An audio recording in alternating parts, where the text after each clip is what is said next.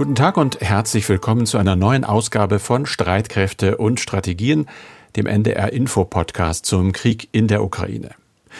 Der jetzt auch regierungsoffiziell Deutschland erreicht hat. Nicht mit Kanonen und Raketen und Panzern und Soldaten, sondern in Anführungsstrichen nur mit gedrosselten Gaslieferungen. Und dazu der alarmierenden Aussicht, dass Putin den Hahn nach Belieben jederzeit auch ganz zudrehen kann. Verträge, Vertrauen, das ist ihm offenbar alles komplett egal. Wieder so ein Ding, das viel zu viele viel zu lange für völlig undenkbar gehalten haben. Wie diesen Krieg selbst, der eben nicht nur die Ukraine betrifft und weitergefasst wie auch die inzwischen ebenso bittere wie sichere Erkenntnis, dass sich Russland immer mehr zu einer menschenverachtenden, aggressiven, imperialistischen Diktatur mit einer kleinen, raffgierigen und skrupellosen Elite entwickelt. Aus der Traum von Wandel durch Handel. Die angebliche Friedensdividende nach dem Ende des ersten Kalten Krieges muss man jetzt im beginnenden zweiten wohl sagen, diese Dividende war in Wahrheit eben nur ein Darlehen. Und das ist jetzt fertig. Mit hohem Zins. Das macht wütend und traurig, hoffentlich aber auch trotzig und stark. Ganz genau so wirkte Wirtschaftsminister Robert Ganz genau so wirkte Wirtschaftsminister Robert Habeck auf mich, als er die zweite Eskalationsstufe des Notfallplans Gas ausrief. Wir befinden uns in einer ökonomischen Auseinandersetzung mit Russland. Gas und Energie wird als Waffe gegen Deutschland eingesetzt. Deswegen müssen alle politischen Maßnahmen ergriffen werden, dass wir genug Gas haben, dass die Lasten in Deutschland fair verteilt werden, aber nicht, dass das Land in einen Zustand gerät, wo wir nicht über die Richtigkeit von verschiedenen Maßnahmen streiten, sondern darüber streiten, ob wir nicht Putin seinen Willen lassen sollen. Das wäre fatal und deswegen ist das, was wir hier gerade machen, eine kollektive, eine nationale Kraftanstrengung, die wir nur gemeinsam bestehen werden. Was diese kollektive Kraftanstrengung für uns ganz konkret bedeutet, ist Thema im Podcast. Dazu reden wir über den EU-Gipfel und die Beitrittsaussichten nicht nur für die Ukraine und über die parlamentarische Aufarbeitung des Afghanistan-Einsatzes der Bundeswehr. Wir sind Andreas Flocken, der sicherheitspolitische Experte bei NDR Info und ich, Carsten Schmiester aus der Aktuellredaktion. Dieses Gespräch nehmen wir auf am Donnerstag, den 23. Juni um 16 Uhr, wie immer um 16 Uhr und wie immer schauen wir auf die militärische Lage im Land und wieder auf den Donbass, Andreas. Ja, und dort ist die frühere 100.000 Einwohnerstadt Severo-Donetsk inzwischen praktisch unter russischer Kontrolle. Nun droht aber auch der auf der südlichen Flussseite gelegenen Partnerstadt Lysychansk die Einkesselung. Es heißt, russische Verbände seien bis auf wenige Kilometer auf die Stadt vorgerückt. Nach ukrainischen Angaben gibt es dort nur noch einen Zugang über einen vier Kilometer breiten Streifen. Das britische Verteidigungsministerium berichtet, es hätten sich bereits ukrainische Einheiten aus der Stadt zurückgezogen. Es gibt aber auch Meldungen von prorussischen Separatisten, dass die letzte Verbindungsstraße von Lysychansk nach Westen von russischen Verbänden kontrolliert werde und damit seien mindestens 5000 ukrainische Soldaten eingeschlossen. Ob das nun aber auch wirklich so ist, das lässt sich von hier aus natürlich nicht sagen. Klar ist aber, dass die Verbindungsstraße bzw. der Zugang zu der Stadt in Reichweite der russischen Artillerie liegt und damit dürfte dieser Streifen unter ständigem Beschuss liegen. Zuvor hatte bereits der ukrainische Präsident Zelensky gesagt, im Donbass würde es massive Luft- und Artillerieangriffe geben. Und aus den USA ist inzwischen zu hören, die zugesagten vier Mehrfachraketenwerfer seien inzwischen in der Ukraine eingetroffen. Wann und wo sie gegebenenfalls zum Einsatz kommen, das ist allerdings nicht bekannt. Mhm. Carsten, für Deutschland tritt der Krieg mit seinen Auswirkungen in eine neue Phase und die hat einen Namen, Notfallplan Gas, Eskalationsstufe 2. Wirtschaftsminister Habeck von den Grünen hat sie verkündet. Sie ist die Folge der reduzierten russischen Gaslieferungen und offenbar in Absprache mit der Industrie, den Energieversorgern und der Bundesnetzagentur beschlossen worden. Was bedeutet das aber nun konkret für uns, für den Verbraucher? Wird Gas nun jetzt nochmal deutlich teurer? Das ist tatsächlich natürlich die naheliegendste und wichtigste Frage. Die Antwort ist nein. Könnte beruhigen, tut's nicht wirklich, denn man muss dahinter sagen, zumindest nicht sofort. Die Bundesregierung verzichtet auf einen entscheidenden Schritt, den sie gehen könnte, der nämlich Unternehmen und Verbrauchern sofortige und auch drastische Preiserhöhungen beim Erdgas beschert hätte. Das ist die erste Mai geschaffene gesetzliche Preisanpassungsklausel. Sie wurde einfach nicht aktiviert, weil über Alternativen nachgedacht wird, so hört man. Und diese Preisklausel soll allenfalls dann erst aktiviert werden, wenn weitere Entlastungen, etwa für private Verbraucher, beschlossen sind. Soweit ist es noch nicht. Habeck hat in der Pressekonferenz ja auch darauf hingewiesen, dass sich die Belastungen für viele Verbraucher selbst im Rahmen bestehender Verträge ja oft schon verdoppelt hätten, manchmal sogar noch etwas darüber. Er hat dann aber auch gesagt, dass er nicht plant, die Gaspreise in Zukunft zu deckeln, die Preiseffekte abzumildern durch staatliche Hilfen. Das sei für ihn das bessere Instrument. Also nach der ersten, der Frühwarnstufe von Ende März, die hatten wir ja schon, kommt jetzt die zweite, die Alarmstufe, aber sie kommt nicht komplett unerwartet. Die Energieversorger sollten davon ausgehen, dass die Ausrufung innerhalb von fünf bis zehn Tagen erfolge. Das hatte ein Staatssekretär Habeck schon am Montag beim Bundesverband der Elektrizitäts- und Wasserwirtschaft angekündigt. Man konnte sich also ein bisschen darauf vorbereiten. Der Grund für die Ausrufung ist die Verringerung der Gaslieferungen, klar, aus Russland durch die Ostsee-Pipeline Nord Stream 1 in der vorigen Woche zurückgegangen auf etwa 40 Prozent. Seither ist der Gasmarkt noch angespannter und es kommt noch dicker, denn diese Pipeline, die wird nach Plan zumindest Mitte Juli gewartet. So eine Wartung kann bis zu zehn Tage dauern und dann geht erstmal gar kein Gas mehr durch. Die Bundesregierung weiß auch nicht, ob Russland nach Abschluss dieser Wartung überhaupt die Pipeline wieder hochfährt und auch auf das verringerte Niveau selbst zurückgeht, 40 Prozent. Selbst wenn sie das täte, steht jetzt fest, bereits beim derzeitigen Gasimportniveau lässt sich das Ziel, nämlich die Gasspeicher bis zum 1. November auf 90 Prozent zu füllen, eigentlich ohne Zusatzmaßnahme nicht mehr erreichen. Aktuell liegen wir etwa bei 60 Prozent.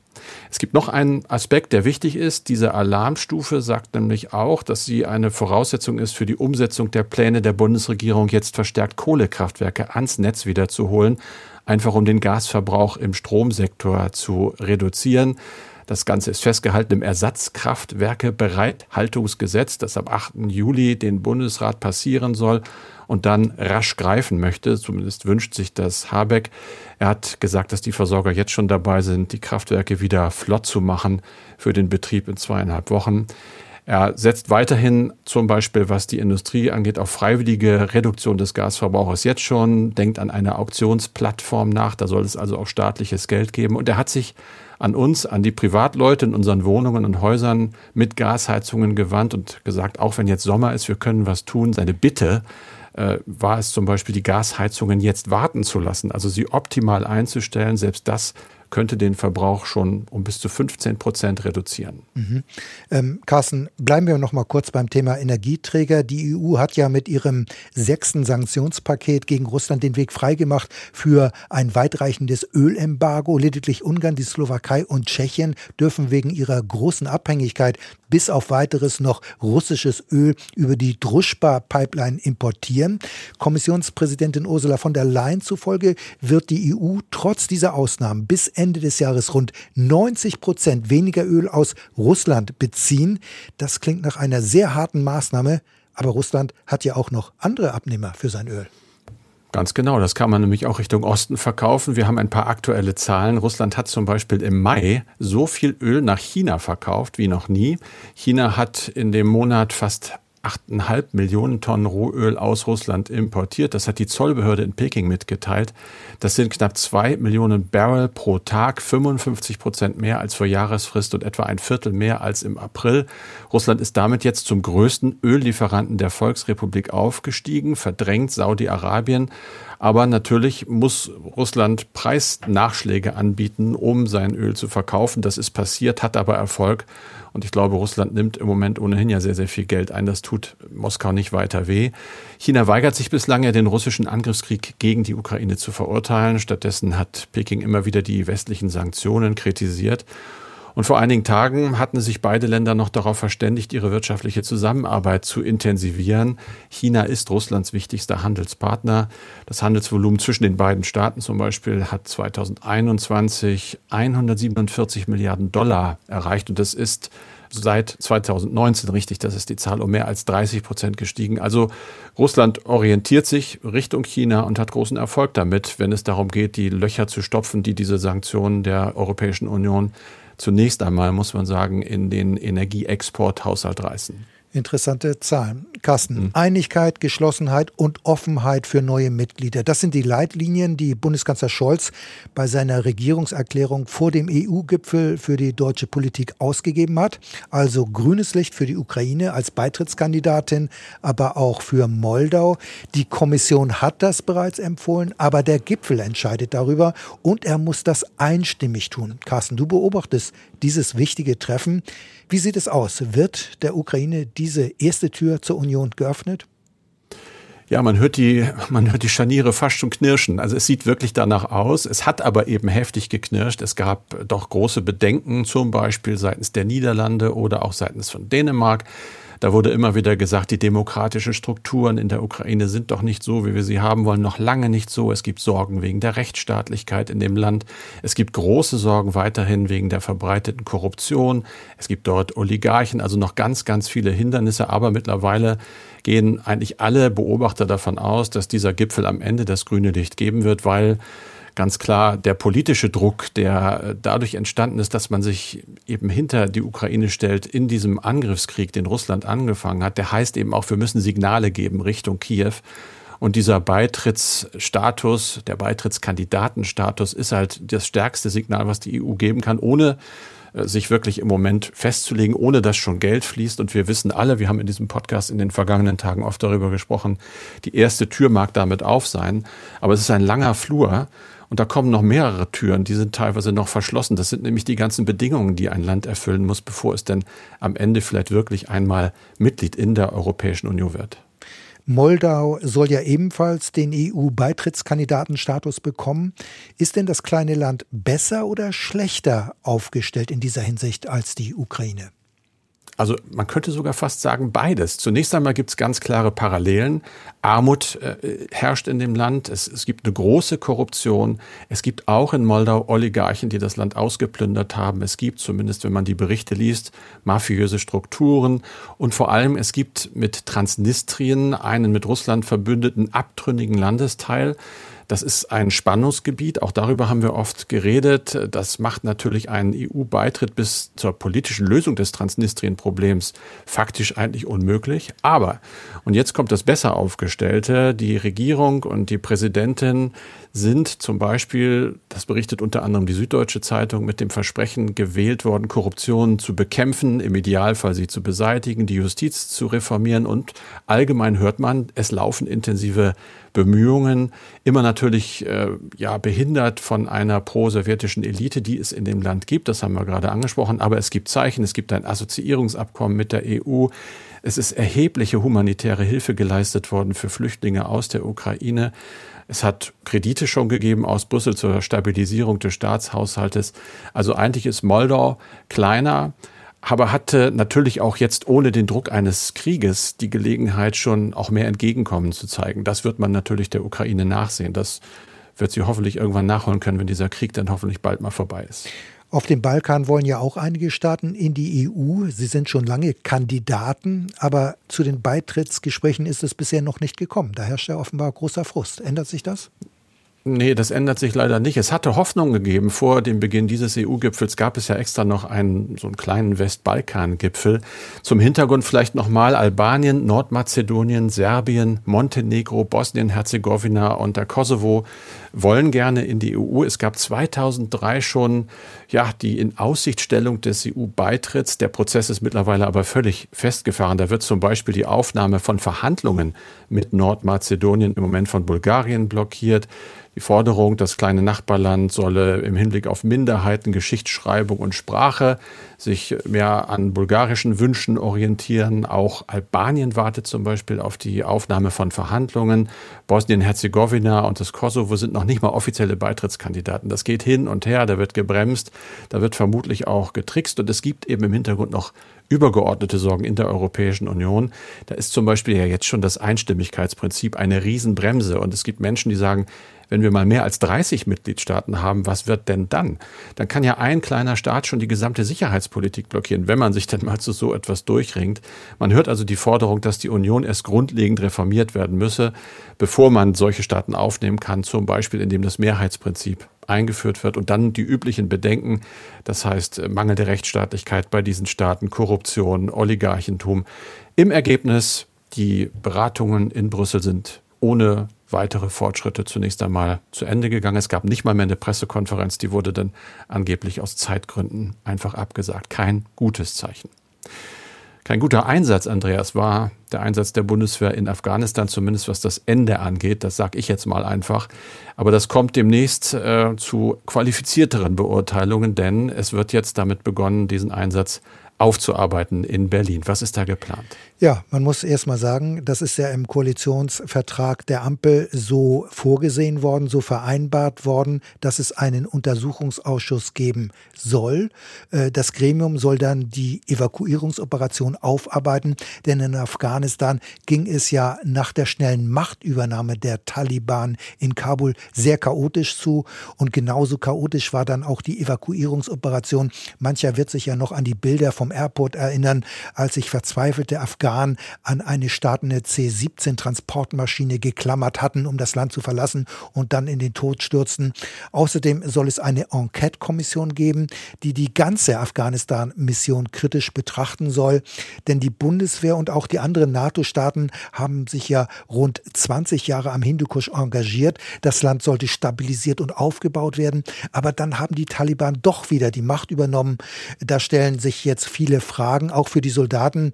War alles vergebens oder auch nicht. Es haben ja mehr als 50 Bundeswehrsoldaten am Hindukusch ihr Leben gelassen und so stellen sich eben auch viele Fragen auch für die aktuellen und künftigen Auslandseinsätze. Den Untersuchungsausschuss soll der SPD-Abgeordnete Ralf Stegner leiten. Der Ausschuss soll sich vor allem auf die dramatischen Umstände der Evakuierungsoperation konzentrieren, denn der schnelle Zusammenbruch der afghanischen Regierung kam für Berlin völlig überraschend. Es hat ganz offensichtlich große Fehleinschätzungen Einschätzungen gegeben. Dann gab es ja auch Reibereien zwischen dem Auswärtigen Amt und der Botschaft vor Ort. Die Evakuierung der Vertretung in Kabul erfolgte viel zu spät, obwohl die Diplomaten dort auf die dramatische Lage mehrfach hingewiesen hatten. Also da gibt es so einiges aufzuarbeiten, denn letztlich mussten viele, viele Ortskräfte zurückbleiben, also Übersetzer und andere Afghanen, die für die Bundeswehr gearbeitet haben. Und das ist in der Tat kein Ruhmesblatt für Deutschland. Eine frühzeitige Evakuierung Evakuierung hatte die Bundesregierung damals abgelehnt bzw. verzögert und das war ein großer Fehler, wie inzwischen klar ist, denn diese Ortskräfte und Familien werden jetzt von den Taliban bedroht und verfolgt. Bemühungen, sie aus Afghanistan zu holen, sind schwierig. In Afghanistan sind also viele Fehler gemacht worden. Wer dafür letztlich verantwortlich ist, da haben sich die Ministerien teilweise bisher die Verantwortung gegenseitig zugeschoben und der Untersuchungsausschuss soll das alles aufarbeiten und hier dann für Klarheit sorgen. Klarheit gibt es auf einem anderen Feld, in einem anderen Bereich, nämlich was äh, mit dem Gewehr der Bundeswehr passiert, dem, dem nächsten Gewehr, dem Nachfolgegewehr für das G36. Da ist ein Rechtsstreit beendet worden, Andreas. So ist es und es ist eigentlich ein jahrelanger Streit auch gewesen um die Nachfolge für das Sturmgewehr G36 und der ist jetzt beendet worden, denn gestritten haben sich die Waffenhersteller Henel aus Thüringen und Heckler und Koch. Nun hat aber das Oberlandesgericht Düsseldorf endgültig für Heckler und Koch entschieden verabschieden und damit ist der Weg frei für die Beschaffung von 120.000 neuen Sturmgewehren für die Bundeswehr. Dieses Verfahren hat aber einmal mehr deutlich gemacht, wie langwierig und schwierig Beschaffungsprozesse bei der Bundeswehr sein können. Nur noch einmal zur Erinnerung. 2015, also vor sieben Jahren, hatte die damalige Verteidigungsministerin von der Leyen entschieden, dass das G36 Sturmgewehr keine Zukunft mehr in der Bundeswehr hat, weil es angeblich nicht treffsicher ist. Es gab dann eine Ausschreibung für ein neues Sturmgewehr. Überraschend hat sich dann die Bundeswehr für das Angebot des Herstellers Henel entschieden. Das wollte Heckler und Koch nicht hinnehmen. Das Unternehmen machte Patentverletzungen durch den Konkurrenten geltend. Das Verteidigungsministerium gab dann schließlich externe Gutachten in Auftrag. Schließlich machte man eine Kehrtwende und entschied sich dann doch für das Angebot von Heckler und Koch. Dagegen zog dann aber wiederum Henel vor Gericht. Also das war eine komplizierte Geschichte. Und dort hat man jetzt den kürzeren gezogen. Also das ganze Prozedere hat sieben Jahre gedauert. Dabei sind Sturmgewehre noch vergleichsweise kleinere Beschaffungen. Es geht hier um einen dreistelligen Millionenbetrag, also nicht um Milliarden. Aber bis die Bundeswehr nun mit den neuen Gewehren ausgerüstet wird, da werden wohl noch mal Jahre ins Land gehen, denn erst jetzt wird die Bundeswehr mit Heckler und Koch Verhandlungen aufnehmen und wenn man sich einig ist, wird dieser Vertrag zusammen mit der Beschaffungsvorlage an den Haushaltsausschuss gehen, der dann über dieses Vorhaben entscheiden wird und das dann billigen wird. Also, wenn es gut läuft, wird das Ende des Jahres sein und erst dann wird es losgehen mit der Produktion und irgendwann werden die neuen Sturmgewehre dann auch ausgeliefert. Am Rande sei aber noch erwähnt, die Truppe selbst ist bis heute hochzufrieden mit dem angeblichen Pangewehr G36. Dort hat man bis heute nicht verstanden, warum das Ministerium dieses auch in Afghanistan bewährte Gewehr ausmustern will. Dass das G36 keine Mängel hat, das hat letztlich auch eine vom Verteidigungsministerium eingesetzte Kommission bestätigt. Eine Mail haben wir noch zum Schluss dieses Podcasts und zwar eine, die wir ausgesucht haben, weil sie aktuell zum Tag passt, nämlich zu der sich ja doch abzeichnenden weiteren Preiserhöhung für Gas. Dian Nastewski schreibt uns, den Krieg einfrieren hört man dieser Tage öfters. Wie friert man einen Zustand ein? Und vor allem wer?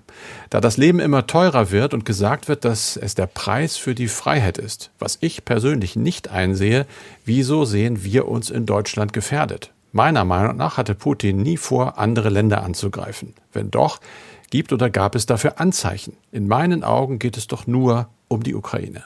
Also es geht nicht nur um die Ukraine, das schon mal vorweg. Äh, zunächst aber zum Stichwort Einfrieren des Krieges beziehungsweise zum Frozen Conflict. Damit sind territoriale Konflikte gemeint, die nicht beigelegt sind, bei denen auch eine Lösung nicht absehbar ist. Beispiele gibt es vor allem im Kaukasus, zum Beispiel Abchasien oder Südossetien. Ein anderes Beispiel ist aber auch Transnistrien, du hast es ja erwähnt.